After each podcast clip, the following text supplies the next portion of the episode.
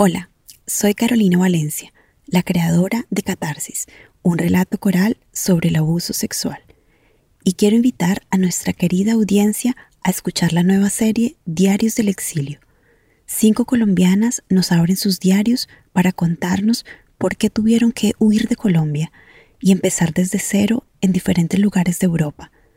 Escúchanos en la plataforma de Caracol Podcast. Episodio 4. La sanadora.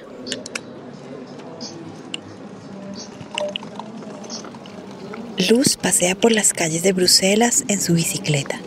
Es un día soleado. Su cabello rizado y su sonrisa resplandece debajo de un amplio sombrero. Ella es una mujer que mira al frente y no baja la vista, que pone una sonrisa a cada paso. Bonjour la famille Bon appétit. Ça va bien ton bras et tout et tout Vous avez bien dormi. Et Boris. Ça va Ça va Ça va Ella es Luz Granados Londoño, una psicóloga holística colombiana que desde sus 12 años creció en España. Hoy nos habla desde Bélgica, el lugar que eligió como casa. La casa podría ser un lugar geográfico, un estado de pertenencia o un paisaje que nos marcó o la cultura que nos formó o quizá la gente que nos inspiró mientras crecíamos. Pero la casa no necesariamente debe ser el lugar de origen. Para mucha gente es el lugar donde se siente a salvo, en casa. Durante nuestra conversación, una frase de luz nos quedó grabada y es el motivo por el cual decidimos dedicar este episodio a las segundas generaciones de exiliados. Yo me siento exiliada. O sea, vamos a ver, el emigrante es el que un momento decide irse, pero yo, yo, yo, yo me sentí exiliada. Yo me siento exiliada, ¿sí? Y también es la razón por la que nos hemos venido a Bélgica, porque he decidido venirme a Bélgica y porque a partir de ahora cuando me vaya me voy porque quiero, ¿sí? Pero no me vuelven a arrancar de ningún lugar porque entonces a mí me han arrancado, entonces a mí me han, me han hecho sentirme exiliada. Yo no sé cómo se sentía mi mamá, pero yo me siento exiliada.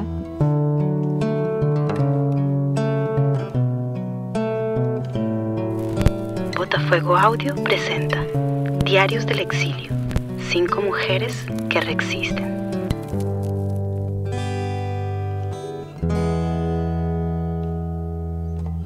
Luz vivió 12 años en Colombia.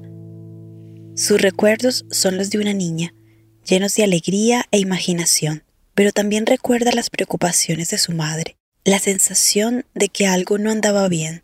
Toda esa tensión se tradujo en la huida de toda la familia hacia España.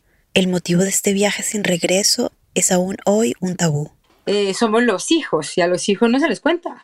Yo no sé a ustedes les han contado a los 12 años, a los 13 años, a los 14 años, pero a los hijos no se les cuenta. Es así, es así, nos vamos, nos vamos y, y ya está. Porque creo que es eso, ¿no? Uno tiene que saber de dónde viene para saber a dónde va. Entonces yo he sido de las que más ha preguntado. Yo, no, yo ni siquiera sabía que yo no era colombiana. A medida que crecía, indagaba sobre su colombianidad y cuando se preguntaba de dónde surgía su gusto por el baile, llegaban recuerdos de esos viernes en Bogotá, en los que su madre se reunía a bailar con los vecinos del barrio.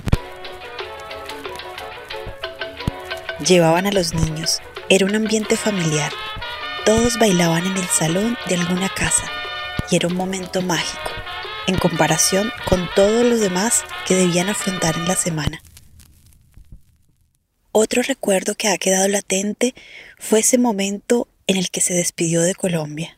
Yo no tengo muchos recuerdos visuales porque estuve llorando todo el tiempo. Yo lloré todo el tiempo. Yo lloré desde que llegamos al aeropuerto. Yo lloré las 12 horas de vuelo. Yo tengo un recuerdo de que estuve todavía dos años siguientes mal. Porque yo tenía 12 años y yo no comprendía por qué salíamos. Yo no comprendía por qué me arrancaban de donde estaba. Yo me veo en el aeropuerto, pero yo solamente me veo llorar yo me veo llorar. Yo, yo sé que mi hermanito está ahí, que mi hermano es pequeño, que mi hermano tiene un año y medio. Yo veo que mi hermana tiene dos años y medio. Yo veo que mi papá también está, que nada yo, yo lo sé, pero yo no los veo porque yo lloro, lloro y lloro. Yo no hago más que llorar. Entonces, esto es el, el, el, drama de, del ser arrancada es como si arrancas una planta, ¿no? Una planta que, que, que, que, se cultiva acá y de repente la arrancas para ver si se puede cultivar allá.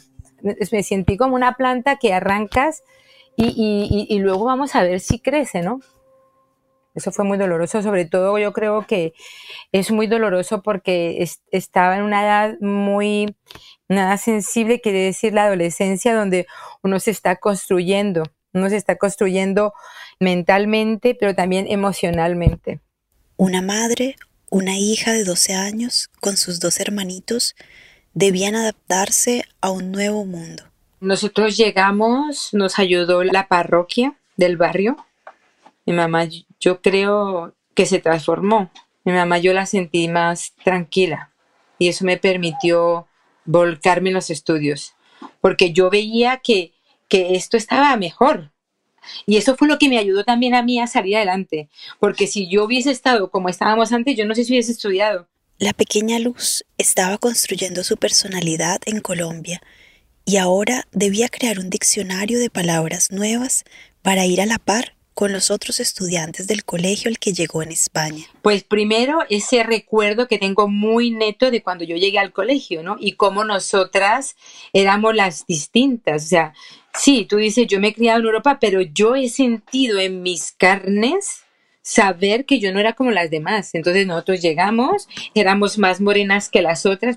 Efectivamente yo me adapté, yo pienso que el ser colombiano va en muchas cosas de mi ser, de ser muy resiliente, de ser muy cariñosa, de ser muy cercana, de ser muy alegre, muy entusiasta.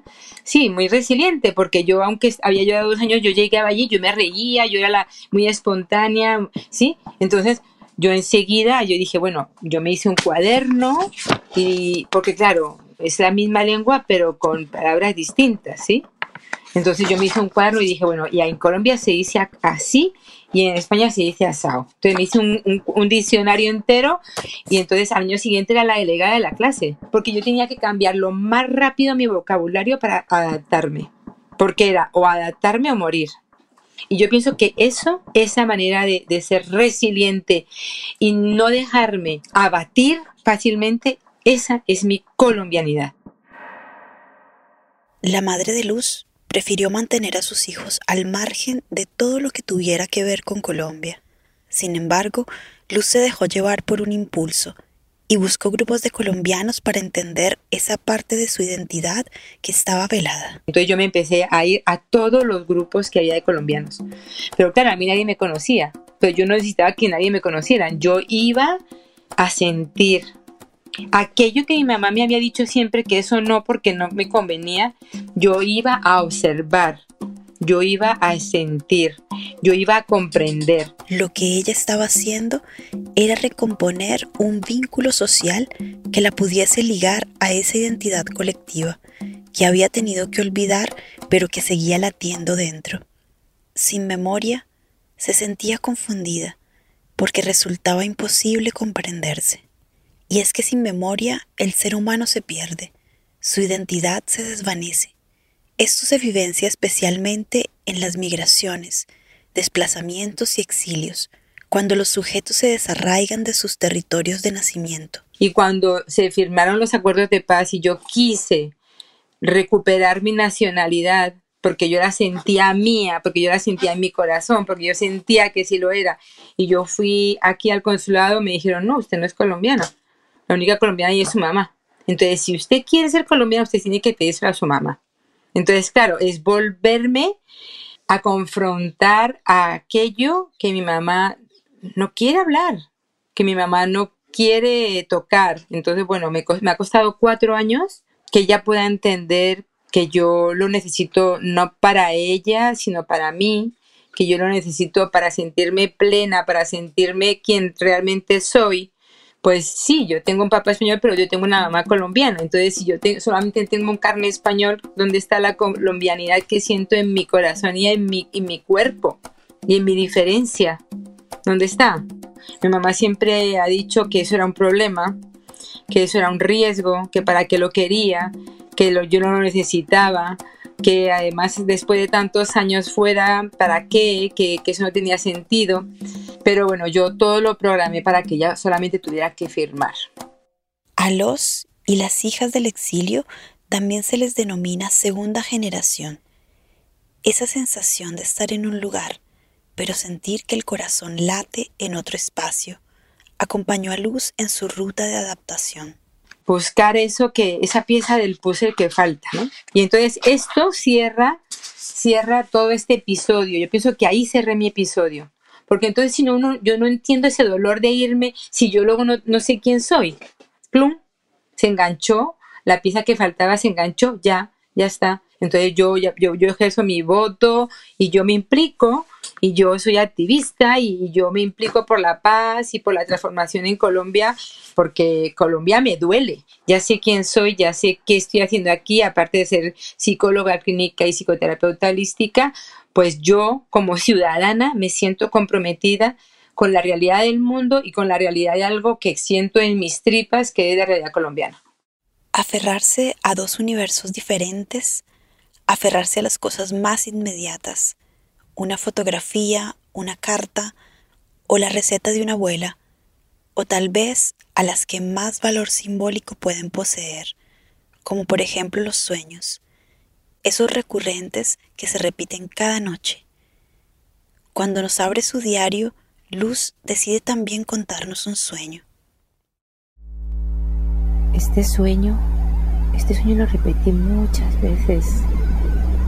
Yo me sentía pero muy chiquitica, chiquitica sobre todo delante de este inmenso como espacio blanco, inmenso como, como, como si fuera una pantalla de cine, yo al lado tan chiquita.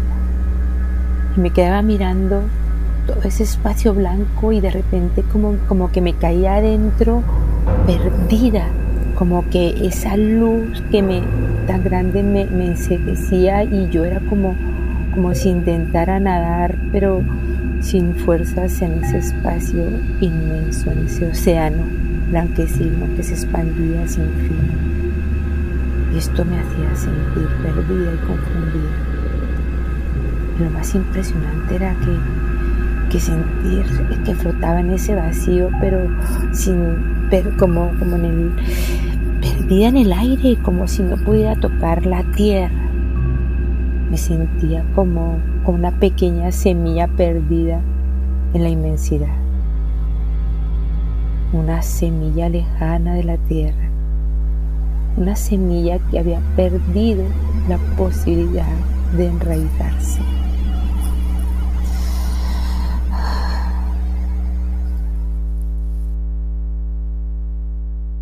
Luz nos explica esta sensación de vacío y nos dice que una de las tragedias mayores de las personas migrantes es que hay que empezar de cero. Y el sueño del abismo era como, yo pienso que duró hasta que por fin nos pudimos establecer. Hubo un tiempo, un tiempo difícil al llegar porque al llegamos eh, tuvimos que dormir en un garaje. Era como, como el vacío, ¿no? Como eh, esto no tiene salida, ¿no? Esto cuando uno cae uno no, no sabe dónde cae, ¿no? Luz volcó la confusión y el vacío de esos años de adaptación en sus estudios. Estudió psicología para comprenderse y para ayudar a otros a sanar. Una de las terapias que realiza son las constelaciones familiares. Ella nos explica que las personas son capaces de percibir de forma inconsciente patrones y estructuras en las relaciones familiares y que estos quedan memorizados sirviendo como esquemas afectivos y cognitivos que afectan a su conducta. Y nos comenta la experiencia de una constelación familiar que guió con exiliadas colombianas. Porque ahora como psicóloga clínica y consteladora familiar he experimentado y comprendido en mi propio ser tanta repetición de violencias, tragedias, exterminios y dolor. hay mucha emoción que viene a mí. Porque es, es en mi cuerpo, ¿no? Es en mi cuerpo que hay ese dolor de la mujer colombiana y ese hombre español y ese perdón necesario que, que, otros no han podido hacer, yo lo puedo hacer porque creo que estoy en el lugar que tengo que estar para decirlo y para pedirlos a todos perdón. Son constelaciones del alma, del alma. Porque, por ejemplo, en esa constelación yo vi cómo el amor le temblaban las piernas, cómo el amor empezaba a temblar, cómo el amor estaba descompuesto, cómo la verdad se agachó y, lloraba en el suelo. ¿Sí? Yo, yo vi, yo, vimos eso todas. Todo pasa por el cuerpo, por el campo que se forma cuando nos juntamos para transformar ese dolor es el dolor de las víctimas que he conocido, de todas nosotras como víctimas, de toda la sociedad colombiana. Todo me atraviesa. Soltar la rabia, los traumas del pasado, la culpa, para abrir una hendidura y dejar pasar la luz.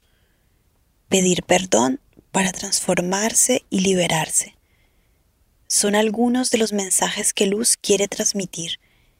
Ella nos lee un poema que escribió. Pido de todo corazón perdón a todas y todes y a cada uno de los colombianos, colombianas, victimarios o víctimas. Pero especialmente pido perdón a los indígenas, a los afrocolombianos y a todos los colombianos que han sufrido y sufren violencia, persecución o asesinato. Igualmente pido perdón a todos los ciudadanos de América Latina en nombre de mis ancestros, directos o indirectos españoles, que causaron tantas masacres, injusticias, discriminaciones, adoctrinamientos, sometimientos y barbarie desde la época de la conquista. Le preguntamos a Luz si alguna vez siente nostalgia o extraña su país de origen. Creo que he cargado con la nostalgia de mi mamá muchos años creo que he cargado con esa nostalgia profunda, pero que no se podía nombrar. Creo que esa nostalgia mm, me ha ocupado el cuerpo, el alma mucho tiempo y que ahora la siento menos porque me siento más libre.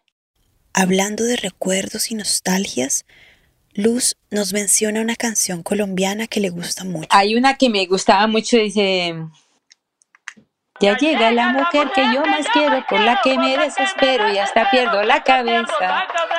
Ya llega la mujer que yo más quiero. Ya hay un gran nubarrón en el cielo y parece que se aproxima la tormenta. Eso era el nubarrón en el cielo y a mí que yo siempre me han gustado las metáforas, eso me parecía muy lindo, ¿no? Un grande nubarrón se alza en el cielo, ya se aproxima una fuerte tormenta. Luz ha colaborado con la Comisión de la Verdad, realizando entrevistas a los y las colombianas que viven en Europa. Entonces, lo que he comprendido de todas estas entrevistas es que nosotras mujeres somos botín de guerra. En el conflicto armado hemos sido botín de guerra y somos más vulnerables cuando tenemos hijos porque entonces nos atacan los hijos.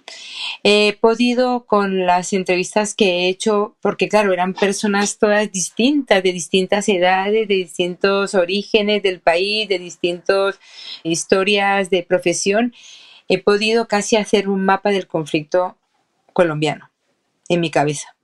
Me ha dado mucha luz en el sentido de comprender por qué el país sigue estando como está, me ha permitido tomar distancia, verlo más desde fuera.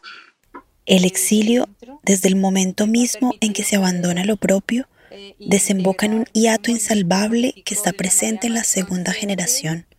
La trama de la vida del exilio cruza a todas las generaciones que la protagonizaron pero podemos ver cómo la historia de los hijos se ha mantenido en parte silenciada como una memoria escasamente instalada. Le preguntamos a Luz si ha entrevistado a las segundas generaciones durante su trabajo con la Comisión de la Verdad. Pues sí, he, entrevistado mm, segundas generaciones Y siento que las segundas generaciones suelen estar más traumatizadas porque han visto el trauma de sus padres y han tenido que vivir el trauma suyo. Pero cuando somos segunda generación y estamos más traumatizados, tenemos que tener las ganas, la voluntad y el valor, el valor de querer ir a ver todo esto para sanarlo. Pero hay que sanarlo hay una palabra que no me gusta nada respecto al exilio o la inmigración y es vivir en el limbo. No podemos vivir en el limbo, no podemos sobrevivir, porque ya hemos sobrevivido antes, entonces ahora tenemos que vivir plenamente, porque lo necesitamos para ser felices y porque si nos mueve una sola fibra de Colombia, Colombia nos necesita. El exilio por eso ha sido tan importante para la Comisión de la Verdad, porque esas voces y yo lo he comprendido como entrevistadora, las voces del exilio son las voces que se pueden escuchar más fácilmente, porque en Colombia al que habla le mata. La serenidad con la que Luz nos abrió su diario del exilio sugiere que la experiencia ha sido elaborada, aunque quedan algunas marcas. Estas son el dato de aquello que ha sido resignificado, el dolor procesado, trascendido pero no borrado. Luz ha sabido encontrar el modo de sanar, porque sanar no significa hacer de cuenta que el daño nunca existió, significa que el daño ya no controla nuestras vidas. Para cerrar el diario de Luz, invitamos a otra hija del exilio colombiano, Juana Corral, politóloga y miembro del Nodo de Alemania en apoyo a la Comisión de la Verdad. Le preguntamos a Juana si ha observado algunas características similares en las segundas generaciones. Lo que, digamos, eh, encontramos en común es a veces los silencios, que los papás o mamás no contaron todo, por ejemplo, en mi caso, pero pues yo lo entiendo ahora, yo tengo un hijo y yo entiendo que no me contaron todo porque tuvimos que salir a España en el 89. Entonces creo que una, una de las cosas que teníamos en, común es eso era como los silencios de los papás y las mamás. Ahora yo pienso que lo hacen como por, proteger a los hijos y yo pienso que está bien porque creo que yo tampoco le diría a mi hijo eh, nos tenemos que ir de este país por una amenaza. Juana concluye que el tema del exilio de la segunda generación no ha sido investigado ampliamente y que por ende pareciera que no existiesen categorías para mencionar el peso que tienen las segundas generaciones en este proceso de reparación que se está haciendo con la Comisión de la Verdad. O sea, cuando sale una familia, en mi caso, digamos, era mi papá, digamos, la razón por la que salían, pero las personas, los acompañantes, sea mi mamá y los hijos, se invisibilizan. Es como si saliera una persona, pero no, no se tiene en cuenta pues que pues es una familia la que sale. Entonces yo pienso que siempre se ha centrado mucho en el rol de la persona que sale y sobre todo creo que en, los hombres, pero no se ha visibilizado eh, eh, eh, eso, los hijos y los acompañantes. Cada uno de estos diarios del exilio tratan de dimensionar la memoria como resistencia que trasciende.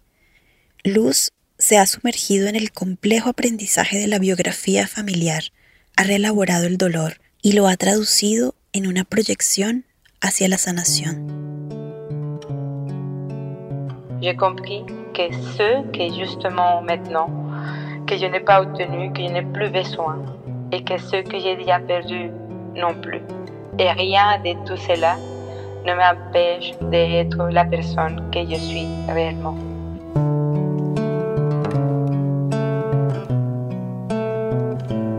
Botafuego Audio ha presentado Diarios del Exilio, cinco mujeres que reexisten.